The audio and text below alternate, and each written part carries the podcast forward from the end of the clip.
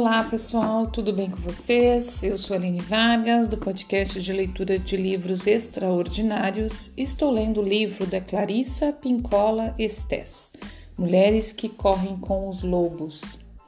Vamos continuar? Estamos no capítulo 7 e vamos começar o subtítulo La Mariposa, a Mulher Borboleta. Uma boa leitura e uma boa escuta para nós.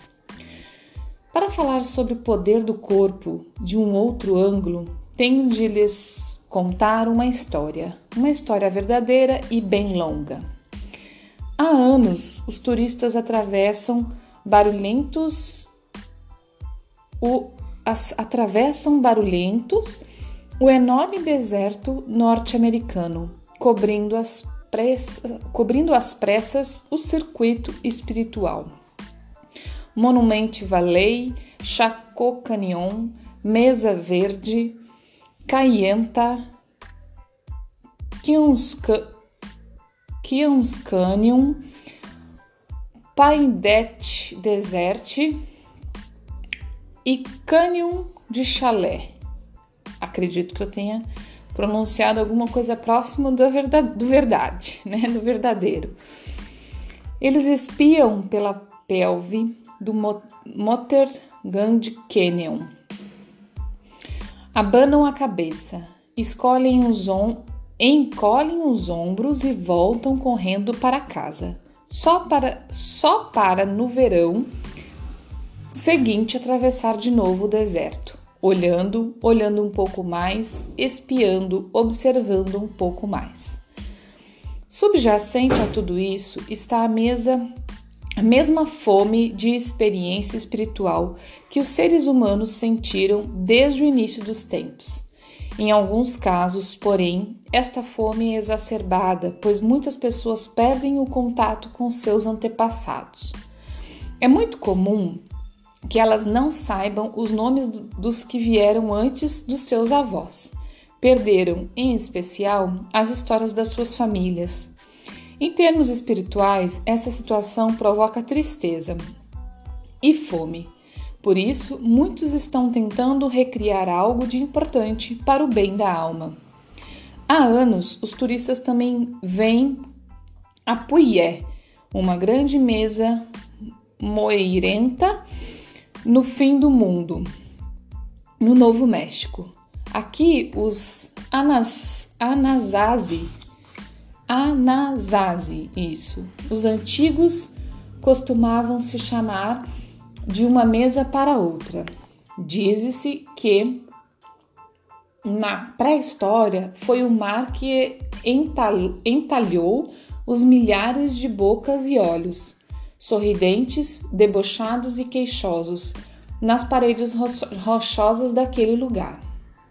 Os descendentes dos navajos dos Jicarila, Jicarila Apache, dos Utis do Sul, dos Hops, Zunis, Santa Clara, Santa Domingo, Laguna, Picures, Tezuki. De todas essas tribos do deserto, reúne-se reúne aqui. É aqui que eles conseguem voltar. Através da dança, os pinheiros nativos aos servos, às águias e catizinas, espíritos poderosos. Para aqui também vêm visitantes, alguns dos quais estão privados dos seus mitos genealógicos, isolados da sua placenta espiritual. Eles também já se esqueceram dos seus deuses ancestrais. Por isso, vêm observar os que não se esqueceram. A estrada que sobe até Puyé foi construída para os cascos de cavalos e para os mocassins. mocassins. Com o tempo, no entanto, os automóveis foram ficando mais potentes e agora tanto os habitantes do local quanto os turistas chegam em todo tipo de carro: picape, caminhonete e conversível. Os veículos sobem pela estrada, guinchando e soltando fumaça. Um desfile lento e empoeirado. Todos estacionam Trochinmonche, de qualquer jeito. no terreno irregular. Antes do meio-dia, a borda da mesa dá a impressão de um engavetamento de mil carros. Há quem estacione bem junto a pés de malva rosa de 1,80m de altura, pensando que basta afastar os galhos da planta para sair do carro. Só que esses pés de malva rosa são centenários e parecem feitos de ferro. Quem estaciona junto a eles fica preso dentro do carro. Antes mesmo do meio-dia, o sol é uma fornalha acesa. Todos caminham pesadamente com sapatos que queimam os pés, chegando carregando um guarda-chuva caso chova. O que vai acontecer? Uma cadeira de, de arma de alumínio caso eles se cansem. Uma cadeira de arma de alumínio caso eles se cansem. o que também vai acontecer? E se forem turistas, talvez uma máquina fotográfica, se eles for, se lhes for permitido. E latinhas de filme penduradas no pescoço como se fossem fieiras de alho. Os turistas vêm com todo tipo de expectativa, desde as sagradas até as profanas. Vêm ver algo que nem todos conseguirão ver. Um exemplo do mais selvagem Dentre os selvagens, um espírito vivo, La Mariposa, a mulher borboleta. O último evento é a dança da borboleta. Todos aguardam com imenso prazer a tal dança de uma só pessoa. Ela é apresentada por uma mulher. Que e que mulher? Quando o sol começa a se pôr, aparece um velho resplandecente no seu traje de cor turquesa que deve pesar uns 20 quilos, com os alto-falantes guinchando como um pintinho que detectou um falcão. Ele sussurra no microfone de cromo da década de 1930. É nossa próxima atração. Vai ser a dança da borboleta. Ele se afasta arrastando no chão a bainha dos jeans. Ao contrário de uma apresentação de balé, no qual o número é anunciado, as cortinas se abrem e os bailarinos aparecem inseguros, aqui em Puyé, como em outras danças tribais, o anúncio formal da dança pode preceder a aparição da dançarina em, em desde 20 minutos a uma eternidade. Onde está ela? Arrumando seu trailer, quem sabe. Aqui são comuns temperaturas superiores a 40 graus centígrados. E são necessários retoques de última hora na maquiagem do corpo, desmanchada pelo suor, de um cinto da dança que per pertenceu ao avô da dançarina, se partir no caminho até a arena. Ela simplesmente não faria sua apresentação, pois o espírito do cinto precisaria descansar. Os dançarinos também podem se atrasar porque está tocando uma ótima música na roda índia do Tony Lujan, na rádio Taos, em homenagem a Kit Carson.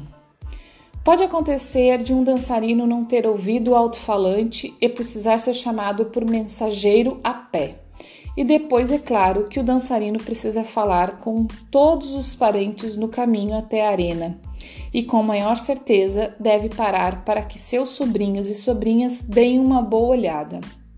Como as criancinhas ficam assombradas de ver o imponente espírito Katsina, que desperta a suspeita de se parecer pelo menos um pouco com tio Tomás ou uma participante da dança do milho, que dá a impressão de ser mesmo muito parecida com a tia Yazié?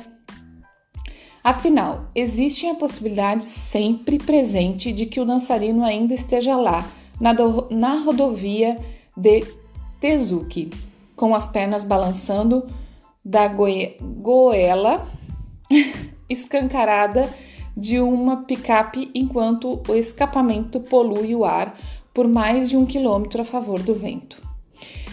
Enquanto esperam a dança da borboleta, num estado de agitação irrefreada, todos tagarelam acerca das virgens, das borboletas e sobre a beleza das meninas zunis, que dançaram num antigo traje vermelho e preto, de um ombro só, e com vibrantes círculos cor-de-rosa pintados nas faces.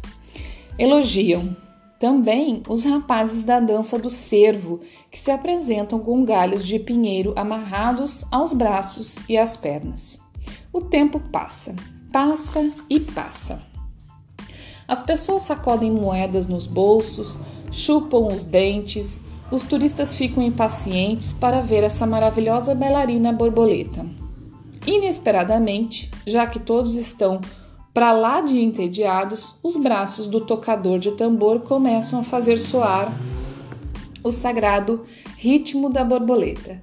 E os cantadores, desculpa, e os cantores do coro começam a gritar para os deuses com toda a alma.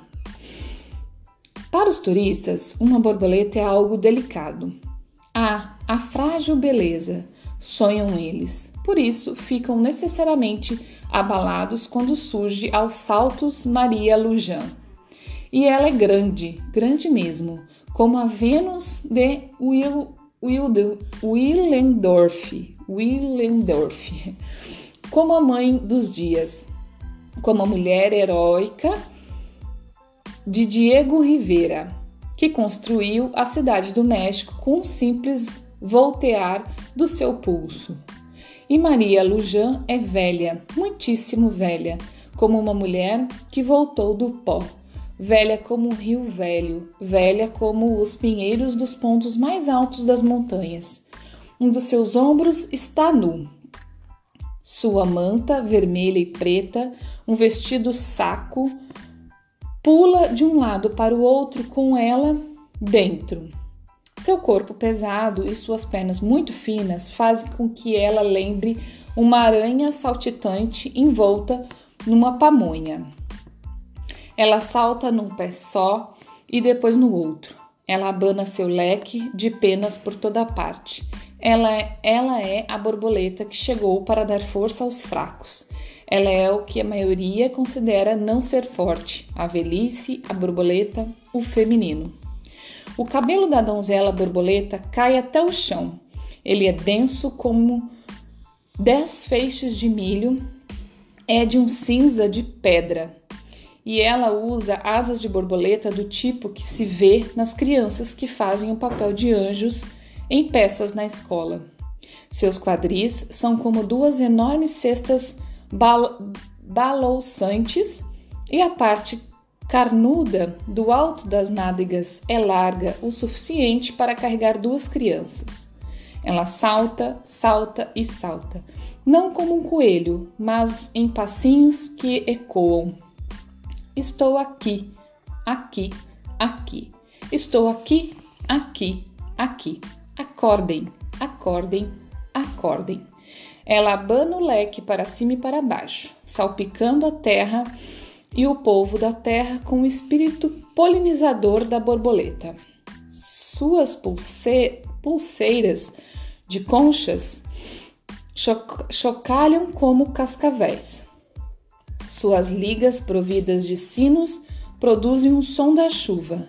Sua silhueta, com sua grande barriga e pernas pequenas, dança de um lado do círculo para o outro. Seus pés deixam pequenos remoinhos de poeira.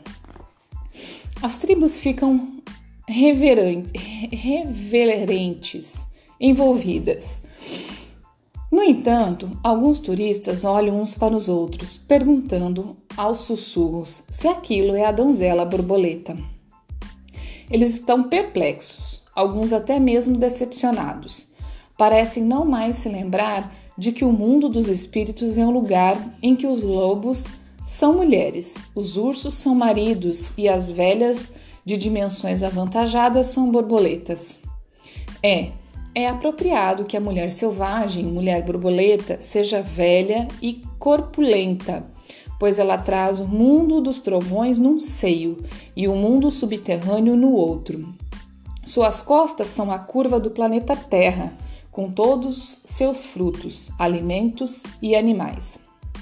Na sua nuca, ela traz o sol nascente e poente.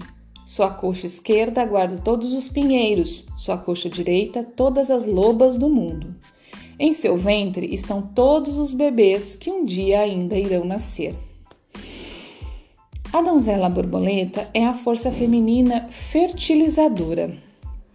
Ao transportar o pólen de um lugar para o outro, ela fecunda por cruzamento, da mesma forma que a alma fertiliza a mente com sonhos, da mesma forma que os arquétipos fertilizam o mundo concreto. Ela é o centro, ela aproxima os opostos ao tirar um pouco daqui e levá-lo para lá. A transformação não é nem um pouco mais complicada do que isso. É essa a sua lição, é assim que a borboleta faz, é assim que a alma atua.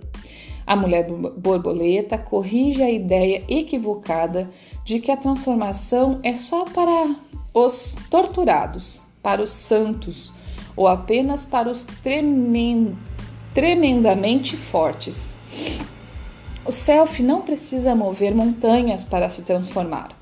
Um pouco basta, um pouco vai longe, um pouco muda muita coisa. A força fertilizadora substitui a movimentação de montanhas. Deixa eu ver aqui, pessoal. Ah, eu vou terminar, tá? Porque falta só um pedacinho e eu termino. A donzela borboleta poliniza as almas da terra. É mais fácil do que vocês pensam, diz ela. Ela abana seu leque de penas e saltita porque está derramando pólen espiritual sobre todos os presentes. Índios norte-americanos, criancinhas, turistas, todo mundo.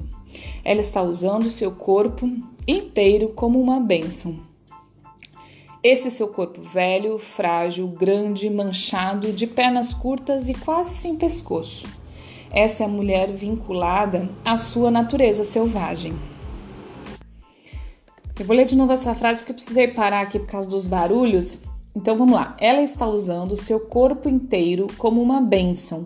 Esse seu corpo velho, frágil, grande, manchado, de pernas curtas e quase sem pescoço.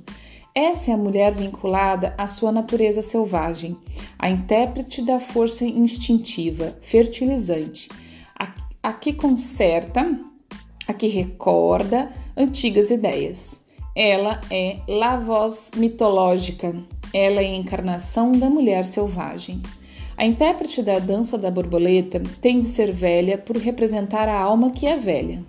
Ela é larga de coxas e, de coxas e ancas por carregar tantas coisas. Seu cabelo grisalho garante que ela não precisa mais obedecer a tabus ligados ao contato com outras pessoas.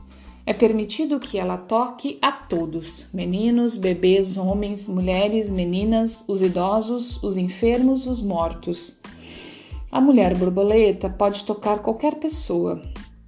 É seu o privilégio de tocar a todos. Afinal, este é o seu poder. Seu corpo é o de lá mariposa, a borboleta. Então, pessoal, nós terminamos aqui essa partezinha. Acredito eu é, que é a história, né? Que ela fala que é um pouco longa, que ela precisaria contar, e aí ela vem, tem uma divisão aqui com um asterisco, e ela acreditou que ela começa a dar uma explicada, né? Que também é curto, que tem aqui, depois a gente já entra no capítulo 8. Mas então no próximo episódio a gente lê esse, essa separação aqui, certo? Pessoal, eu queria falar uma coisa, pedir desculpa para vocês aí. Eu tô com a, com a respiração um pouco cansada, eu nem sei porquê. Então eu tô com um pouco sem, sem os time da leitura, porque eu começo a ler, às vezes canso, eu até preciso ver isso, por que, que eu tô com isso. Eu já observei alguns dias que eu tô com essa respiração um pouco cansada. Ó, eu começo a falar e aí às vezes eu perco o time da leitura e aí também tive alguns deslizes aqui na leitura e também alguns barulhos hoje, alguns ruídos aqui. Mas eu espero que, que tenha sido possível entender, né? Este, este conto que ela, que ela que ela relata, né? E na verdade não é bem um conto, é uma história real, né? Ela é, um, é mesmo um, um ritual que acontece, né? Nessas regiões lá de tribos, que ela conta dessa, dessa mulher, né? Borboleta, que, que é interpretada por uma, uma pessoa idosa, né? É, para trazer é, o entendimento, né? As pessoas sobre o corpo, sobre o espírito da mulher selvagem, certo? Amanhã a gente vê o é, que, que ela tem para nos é, relatar mais aqui para gente, para ficar mais claro. Mas é, de qualquer forma eu queria mesmo pedir desculpa dessa questão da leitura, porque eu tô mesmo sentindo uma dificuldade na leitura, mas vou vou investigar ver o que, que é isso, tá bom? Pessoal, obrigada. Até o próximo episódio. Bom dia, boa tarde, boa noite.